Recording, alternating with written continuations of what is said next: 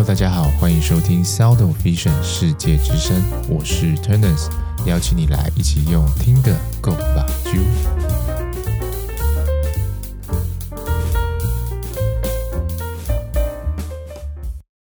Hello，大家好，欢迎收听世界之声。今天刚好是国考剩下十四天的时间，所以又回归到我们的国考系列，来给大家一些嗯，在最后这一里路上冲刺的一个小技巧。OK，那我觉得这个倒数两周，它算是一个不长也不短的时间，所以在心态上会有一点觉得好像，呃，心情有点躁动，就觉得好像剩下没多少时间了，可能你还会多少会觉得说自己是没有准备够，然后是不是什么东西漏掉了？但另一方面呢，你又会觉得说，好像可以，终于就是快要可以解脱了，然后。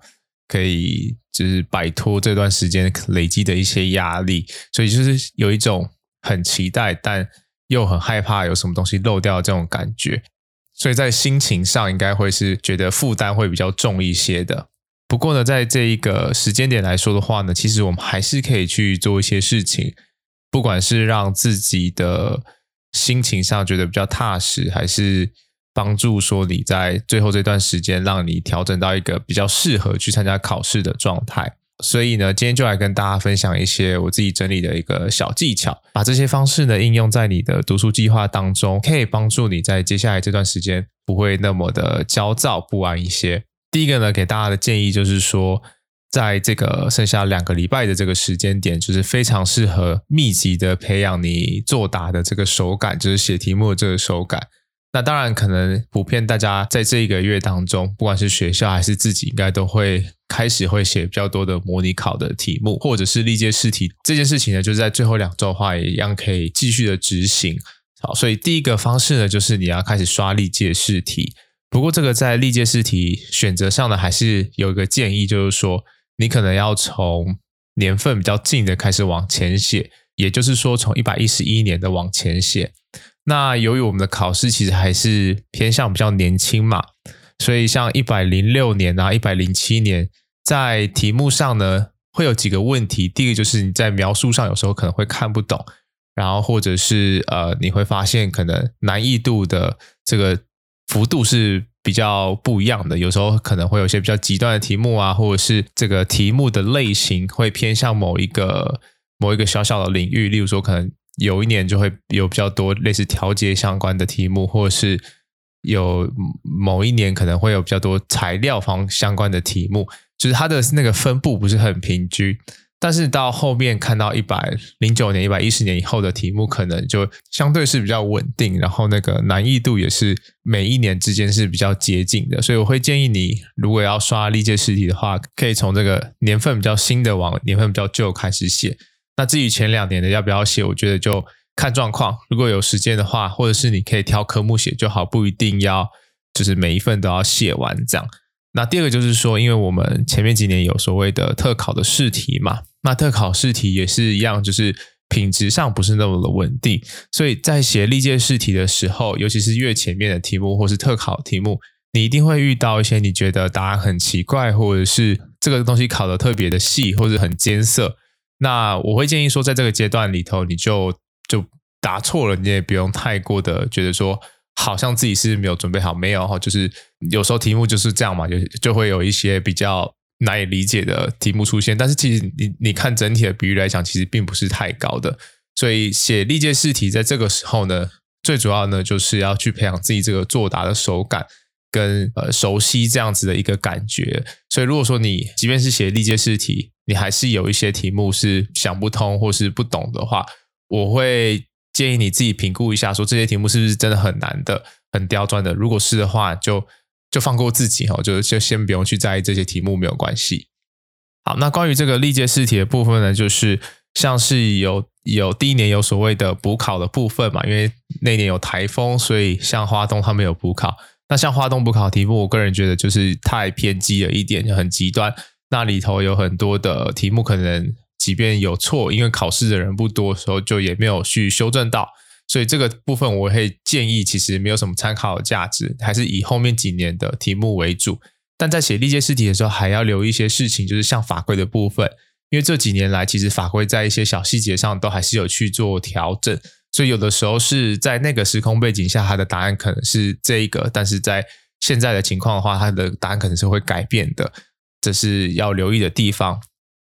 那第二个呢，就是一样是要模拟我们当下考试的这个情境嘛，所以才叫做模拟考。所以我会建议大家可以找个呃。你可以在下个礼拜的周末，或者是像是明天，按照国考的考试时间，然后去安排一个考试给自己啊，就是几点，然后开始写这个考卷，然后几点收卷，然后再下一科是几点，然后中午稍微想下当天的午餐啊要吃什么，或是你要怎么分配这个午休的时间等等，是趴着休息一下还是怎么样？这个就是你现在可以安排时间去进行的一个模拟考的部分。第三个就是你现在在写这个考卷的时候，如果你是正式的帮自己安排一个模拟考，或者是学校有帮你安排模拟考的话，请大家要记得预留画卡的时间。对，因为可能有的学校会让你就实际去画卡，那可能有的没有，就是只有写答案在上面的话，你可能要稍微留意一下画卡的时间，因为到时候考试的时候是要画卡的嘛。那如果说你现在在写的时候就是六十分钟，刚好是把考卷上面的答案都写完。你完全是没有预留时间的话，你到时候可能会因为画卡的时间加进去之后呢，你会呃觉得整个时间很赶，那或者甚至会有写不完的情形出现。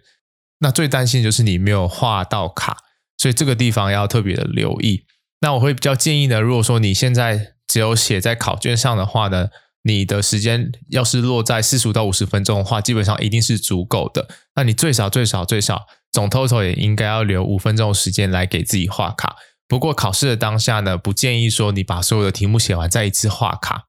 虽然有些人会觉得说这样子比较快，可是如果说你中间遇到了什么题目卡住了，然后让你错过了这个画卡的时间，最后情况就是可能你在百忙之中，然后就画错卡，有可能会因为这样子你就会不及格，或是没有达到你预期想要的成绩。像国考，大家就是可以把它拆成四等份嘛，通常都是一面啊，你可以拆成左右两页，然后会有两面这样。那你就是最起码你一页就画一次，或者是像有些人的习惯是十题画一次。五题的话，我会觉得有点短啊，好像写一点点就要画卡，写一点就要画卡，那个节奏确实会被打乱。我自己个人是比较喜欢十题画一次，十题画一次这样，就比较不会画错卡，然后又比较不会跳题，也不用去担心说会不会整个考卷写完之后你来不及画卡，所以。这个是这个关于画卡的部分哦，给大家参考一下。再第二个呢，就是呃，在前面的时间，可能大部分的考生就是把重点放在你读的内容跟笔记这些东西，但是在考题技巧上，其实也可以稍微去做一些钻研，或者是稍微的去呃用一些小技巧，帮助自己在考试的时候呢，可以应付更多的状况。那有关这个考题技巧呢，最重要的第一件事情就是你应该要去分配你答题的时间，因为有时候题目的难易怎么安排，其实是没有办法掌握的。那呃，相信大家写那么多的考卷的时候，你就会发现，如果说一开始的题目是很好入手的，是偏比较简单的，那你可能会觉得整个考卷写起来的这个节奏是很顺的，然后思考上你会觉得比较灵活一点。但是如果说今天出现的第一题可能是比较难的时候，你就会开始会觉得好像这份考卷是会很难写，所以我会建议大家其实可以稍微去分配一下自己要不要去作答，或是每一题你应该抓一个平均的答题时间应该是多少。如果超过的话，你就要思考你是不是要继续想下去，还是你应该要跳到下一题，先去把其他的题目完成，再回过头来烦恼这个可能比较困难的问题。因为像我们的考试六十分钟五十题嘛，平均来讲的话，你的每一题只能一点二分钟嘛，然后是包含画卡这件事情，所以你就大概抓一下，你一题就是一分钟好了。呃，你就要去分配，但有的题目可能是一看到就可以知道怎么写答案的话，那就等于说它保留时间就是给那些可能比较难的计算题啊，或是要思考的题目。但是如果说你今天遇到很难的题目，你只要稍微粗估一下，这个题目呢会占用你超过两分钟以上的时间，你就要思考自己是不是有把握真的在这个时间内去解出来，还是你就干脆就跳过，然后呃先你可以先猜一个答案，或者是你就先空着，然后先把其他题目写完之后再回过头来想。当然，如果说这个题目它是在整份考卷的后半段的话，那我觉得就是相对来讲是比较小的问题，可是就。比较担心说它是在这个考卷的前半段，那如果你又没有做取舍的话，很容易会让你整张考卷的节奏会写得很很紧凑。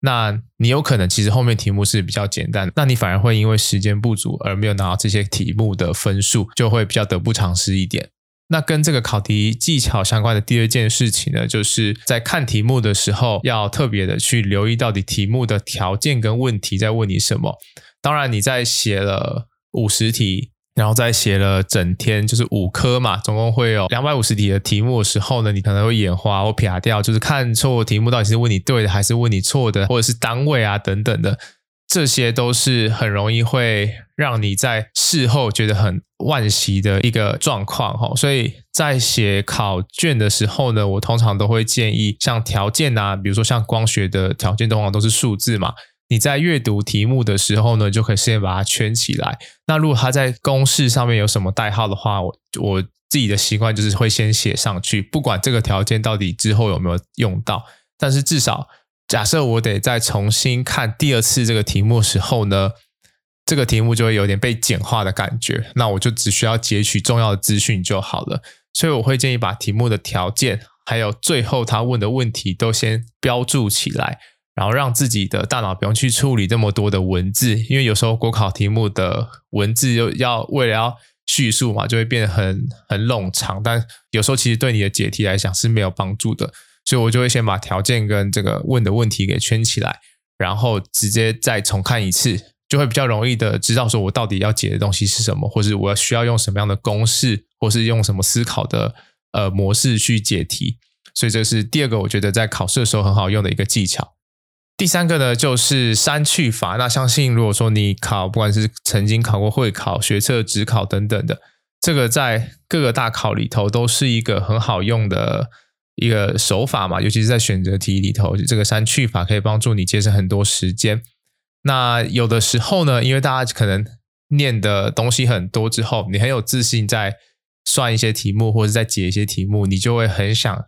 要把它算完之后再来解答。但有的时候呢，像这些选项，它里头可能是包含它要同时符合两个要件的。例如讲，呃，我们以邻近的邻近的这种题目来做举例好了，因为通常考邻近会同时考邻近的方向跟邻近的量嘛，就会有方向跟这个量两个东西会包在你的选项里头。那通常我们在判断方向上是比较快的，所以像我遇到这种题目呢，我的我的习惯是我先判断啊。呃可能这个题目可能是问你说他需要下什么样的邻近，那我可能就先判断方向。那判断完方向之后呢，我就先看选项。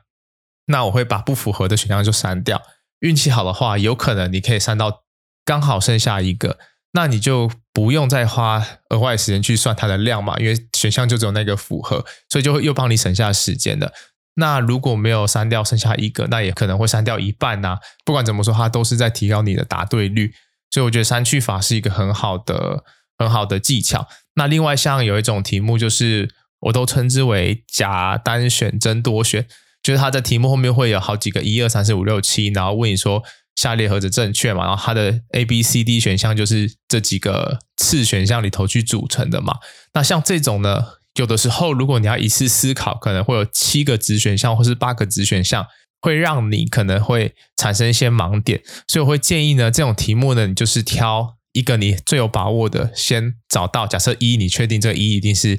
要选的，那你就先下去看 A、B、C、D 里头有没有哪些不是一的，然后你就先把它删掉。那你在交叉比对的时候，你就可能会呃，例如说你可能你可能只确定一，但是你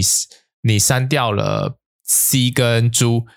然后你再回去看 A 跟 B，你会发现它们会有重叠的。那重叠的这个数字的子选项呢，就表示说是一定会有的嘛。例如说 A 是一二，B 是一二三，那你把 C 柱删掉之后，那你就确定二也是了。那你只要再去判断三就好了。所以这个是一个很好用的技巧，提供给大家。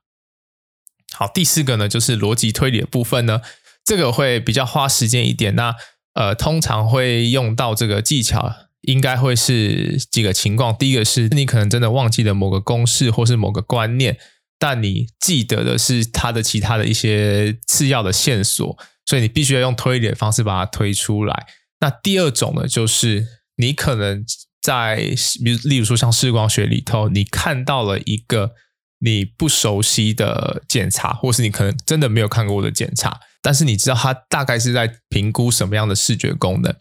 那你就可以从原理的部分去做推理。那这种通常都是在描述性的考题里头会比较好使用。呃，像是他可能举例了一个检查，然后它的 A、B、C 组选项就可能就在描述这个他的题干当中提到的这项检查，然后可能问你对或错。那如果你真的没有看过的话，你还是一样可以用逻辑推理的方式把这个题目的答案给推出来。呃，像这种时候呢，你就可以先去假设，如果 A 选项对的话，B 会不会也是对的？好，那如果呃你在观察选项之后呢，你会发现有的时候有些选项是一体两面的，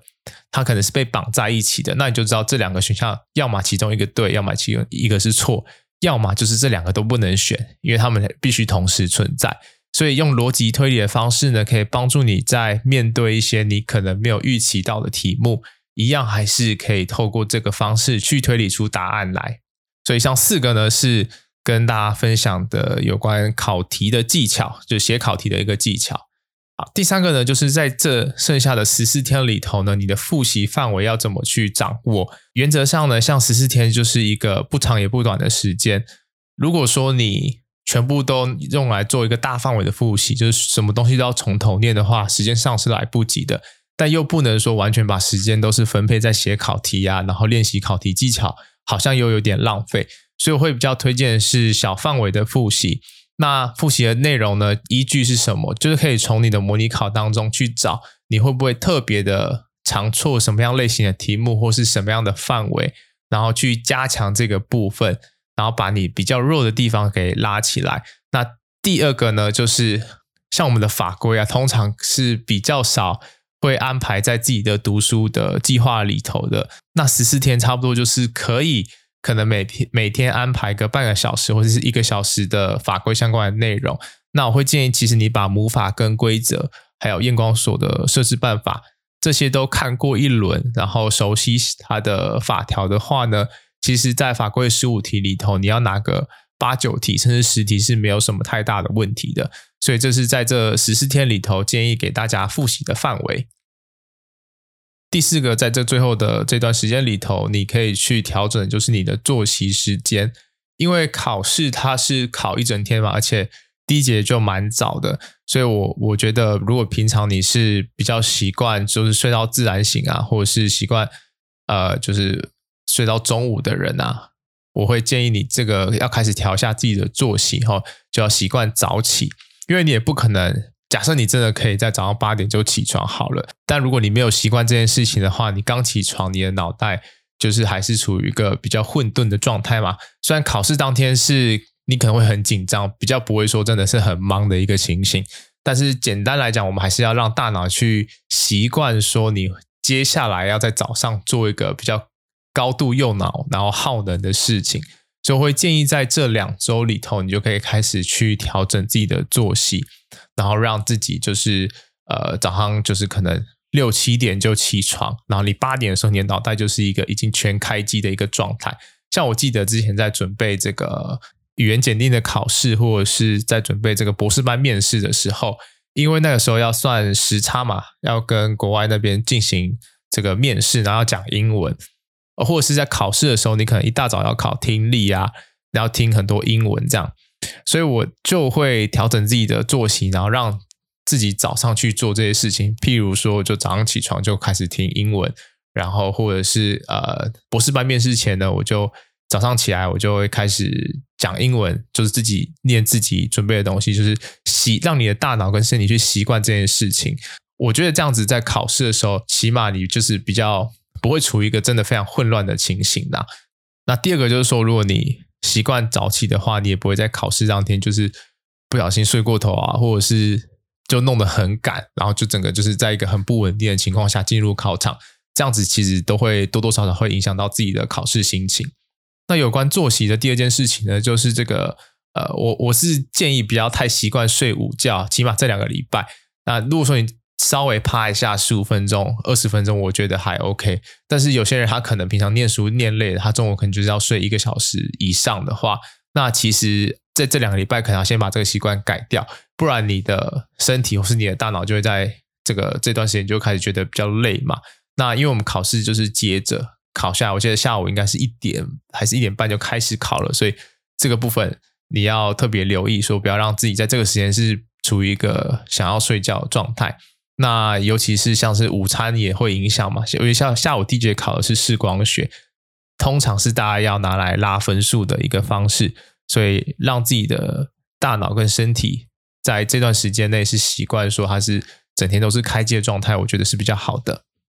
那第三个就是尽量不要熬夜，呃，这个我觉得其实见仁见智，因为有些人他就是一定要，比如说那样一点或是两点，他才会开始觉得比较。想要睡觉或什么的，或者他就是习惯在晚上念书，觉得比较有效率。那我觉得这个就是看你自己的生活形态去调整啊。可是我觉得起码你在考前的可能一周或是前三四天，你还是要让自己习惯说，呃，你可能起码要睡满六小时。所以说，如果你早上七点要起床的话，你就是一点一定要上床睡觉，而且是直接睡觉，因为像现在很多人在睡前可能会。滑手机啊，然后滑一滑，有可能又过了半个小时。那或者是因为你暗暗的滑手机，会会去影响你的睡眠品质，或是你的这个节律的部分。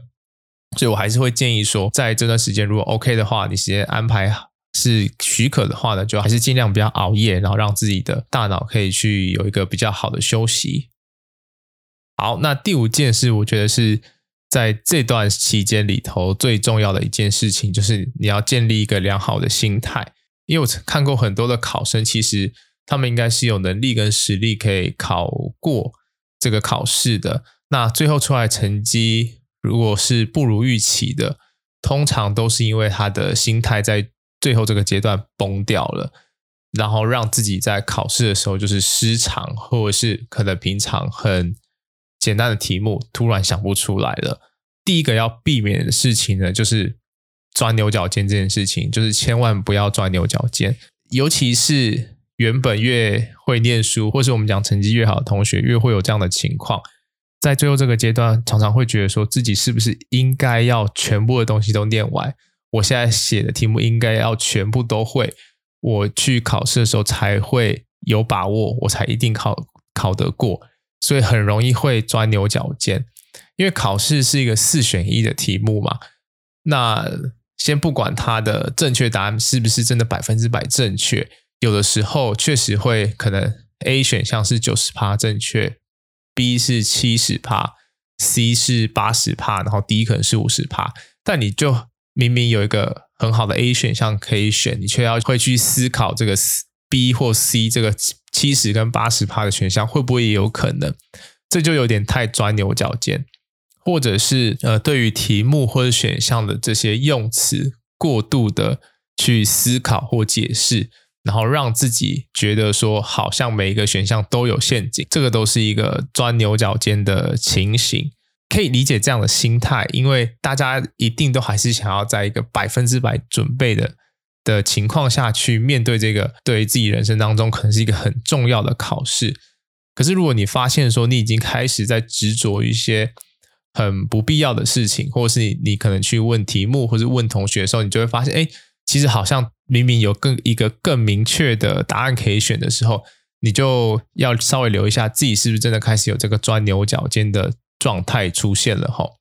那为什么会有这个钻牛角尖的情形呢？我想最主要是因为呃，大家还是希望可以完全的掌握这个考试的所有的细节嘛，但是呢。呃，第二个你要建立好的心态，就是你必须要去接受，一定会有超乎你预期的内容，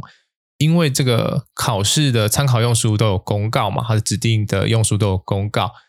都是内容非常非常多的。坦白讲，你要在这些时间内，除非你从大学一进来开始就念这些原文书，不然你其实很难去读完所有的内容。所以你一定要可以接受自己在考试的当下会有一些是完全没有预料到的题型，或是完全没有预料到的检查，或是他问的方式。但你要掌握的就是这些知识的基本原理，那你就有一定的方法可以把它推理出来。那即便这个东西是超乎你预期的内容或是范围的话呢，你还是可以透过像我们前面提到的删去法、逻辑推理。试着去找出一个